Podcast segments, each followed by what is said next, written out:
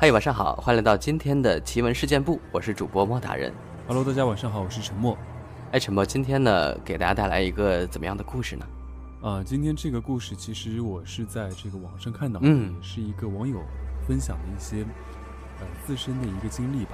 啊，然后因为他是就是在外面经常会跑来跑去出差嘛，嗯，他分享的一个关于酒店的一个经历，好，就是跟之前的不一样，就是我们酒店的其实讲过很多、啊对对，对，挺多的这个故事当中，对这个故事当中我读到的就有点不一样，并且让我全都是汗毛竖起的那种感觉。这个听陈默一说，还让我有点小期待啊。这个不一样的这个酒店经历到底怎样呢？我们听他来分享一下。哎，来吧。本人做市场的，陈天天南海北到处飞，听的故事也多。我先说自己经历的一件事。我记得是在无锡的一家酒店，名字就不说了，免得影响人家生意。这家酒店在很偏的一个地方。我当听到酒店已经是晚上十二点半了，匆匆忙忙到前台刷了身份证，登记开了房间。心里想的是早点洗漱睡觉，明天要早起。由于旅途劳累，而且时间太晚，我脑袋昏昏沉沉的，只想早点睡觉。所以登记好什么也没想，直接就上了电梯去找房间。等我在走廊里一个一个房间号看过去的时候，再看看手里房卡的号码，心里有一个不祥的预感。等我找到房间的时候，果然，走廊尽头的一间房间，而且正对着这条长长的走廊。先说明一点，由于从小环境的熏陶加上耳濡目染，本人是很迷信的。相信大部分人都听说过，住酒店要注意的一件事情，就是不要住走廊尽头的房间。原因怎么说的都有，我就不细说了。总之心里很不舒服，而且这间房间不但是走廊尽头的，房间门还正对着走廊，一条很长很长的走廊。懂一些风水的人都知道，这叫穿心煞，很不好。但我实在是太困了，而且已经来到房间门口了，纠结了一下，就没有回前台要求换一个房间。但我心里还是比较忌讳的。打开房门进屋之后，对着屋里用不大不小的声音说了一句：“路过贵宝地，借宿一宿，如有打扰，请多包涵。”说完之后，插卡开灯，然后洗漱，睡觉。我洗漱完躺在床上睡觉，已经是一点半多，将近两点了。本来困得不行，但躺下之后一闭眼，反而睡不着。那种感觉怎么说呢？很困，非常困，但是心悸，总感觉有什么事情放不下，心里很慌。但我确实太困了，就这么躺着纠结了很久之后，还是睡过去了。不知道睡了多久，迷迷糊糊当中，感觉床一颤一颤的。我还是困得不行，扯了一下被子，想把头缩进被子里去。扯被子的一瞬间，感觉被子被什么东西压住了一样。我当时心脏咕咚了一下，一下子清醒了一点。但我没睁开眼睛，以为自己还在做梦。但是我还是感觉床在一颤一颤的。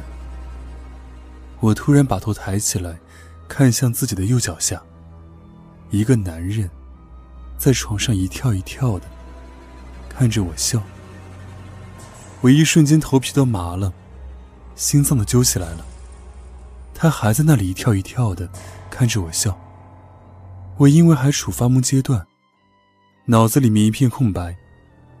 等我反应过来之后，我想喊，喊不出声，嘴巴都张不开，手脚都麻了，一动都动不了。我就处于躺在床上，头抬起来看着那个男的这样的一个状态。他就看着我，嘴角微笑的，身体上下一晃一晃的。这个状态持续了一会儿，他突然咧嘴笑了一下，下了床，走进了卫生间。卫生间在床的左边，他是从右边下床的。我眼睛就全程盯着他从右边下床，走进了左边的卫生间。途中他还路过了一面镜子，我特别注意了一下。他路过镜子的时候，镜子里面看不见他。等他进了卫生间之后，我虽然吓得不行，但还是使劲活动身体，想坐起来，但身上还是一点力气也没有。我就从手指开始，使劲让拳头攥紧，一点一点的，我感觉左胳膊能动了，然后用左胳膊撑着自己半个身子，使劲坐起来。过了一会儿。右手也有点知觉了，我就两个胳膊一起撑着自己，把自己上半身撑起来一点。身上除了胳膊，其他地方还是不能动。我使劲的往后靠了一下，靠在身后的床头上，这样床头板能把自己半个身子顶住。我不用费力的抬头，就能看见房间里的情况。卫生间里传来两声洗手池开水龙头的声音。滋滋两声，很短暂。我心要提到嗓子眼了，就这么盯着卫生间门口的方向。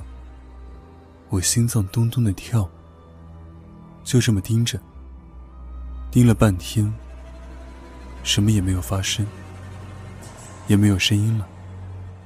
突然，强烈的困意袭来，我坚持了一下，没坚持住，就这么坐着。又睡过去了。再醒来是被闹铃吵醒的。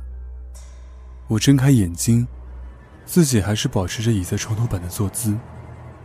用了用力气，发现身体能动了。我鼓了一下勇气，掀开被子，下了床，直奔卫生间。里面一切如常。我又把窗帘全部拉开，阳光照进房间。没有那个男人了。我洗漱、穿衣服、收拾好东西，退房，吃早饭，去见客户，谈事情，一切如常。本文来源知乎，作者：Andy。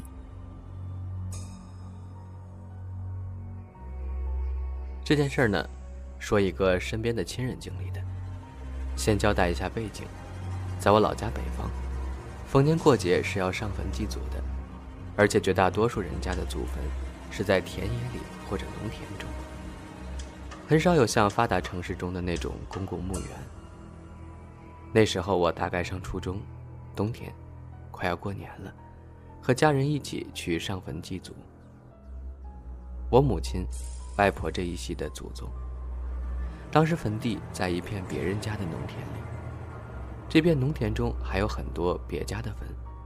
至于为什么在别人家的农田里，以及这片祖坟地所占土地的归属权，我确实不太了解，历史太悠久了。当时是冬天，地上积雪很厚的，农田里没有路，车子开不进去，所以我们是车子停在路边大家拿着金元宝、香烛等贡品。步行到了坟前祭祖。北方的上坟习俗是，女孩子已经结婚的没事了，或年纪太小的小孩子是不允许进坟地的，原因是身子虚弱，阴气重，容易招惹一些不干净的东西。所以我当时是随着家长们进了坟地去烧纸，我老姨抱着我妹妹，我老姨的女儿三岁。坐在车上待着等我们，一是我小妹妹不方便进坟地，二是他们两个顺便看着车。一整个上午，我们上坟祭祖，然后开车离开，回到家里，什么事儿都没有，一天就这样过去了。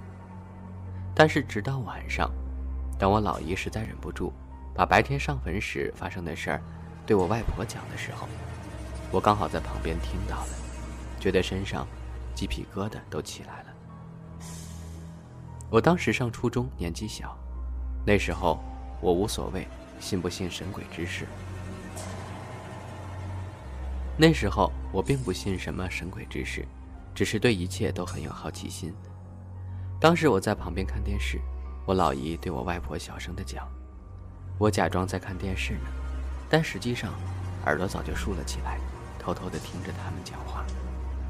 以下呢就是老姨对我外婆讲的。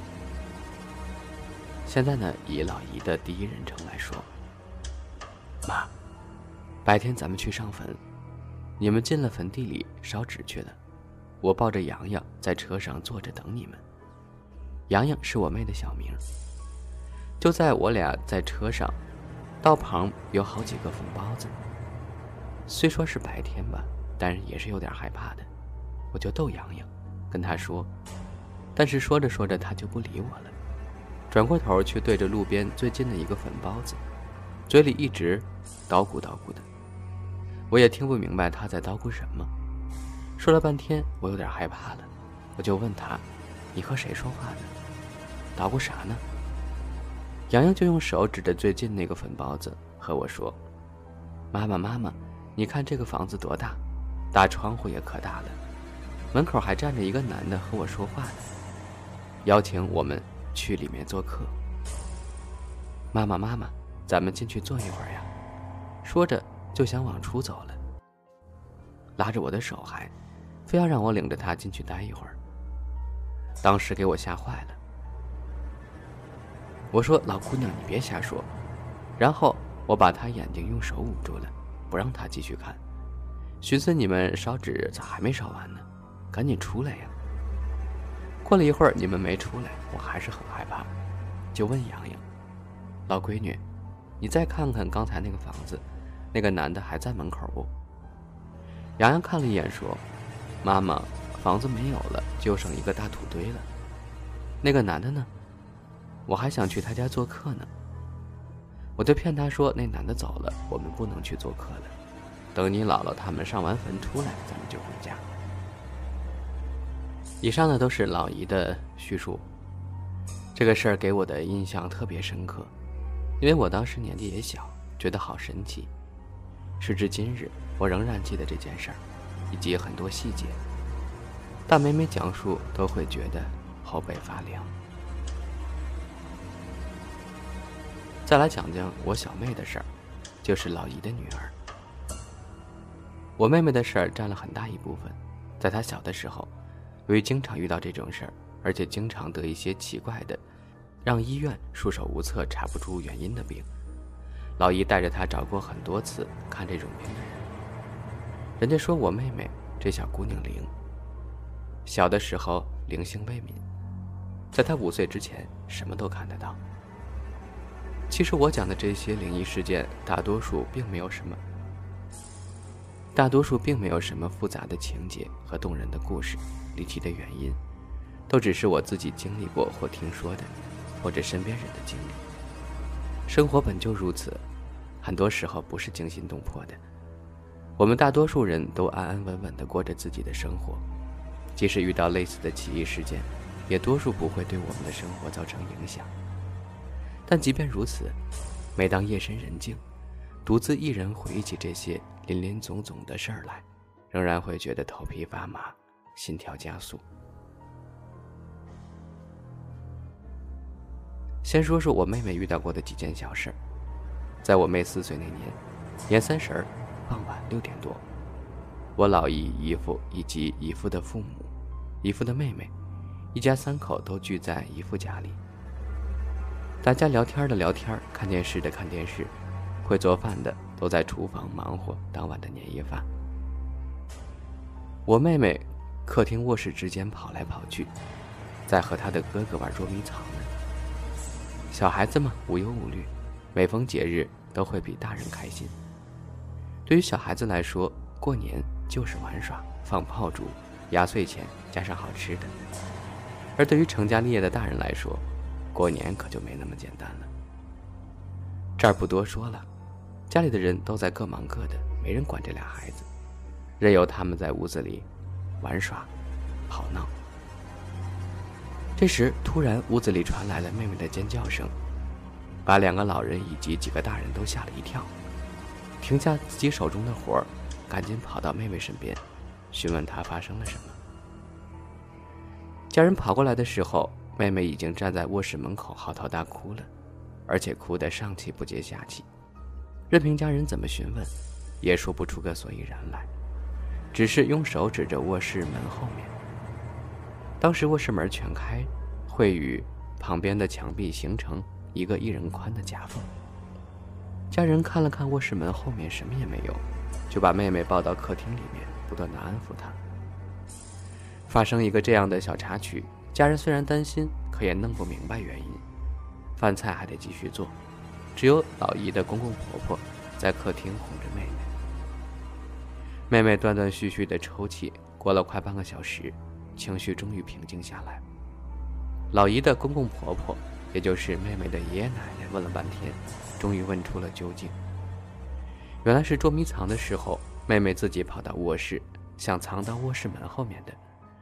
而当她跑到门边时，却看到门后面有个女人，垂着手站着，白色长衣一直垂到脚上，长发散在面前，也看不见脸。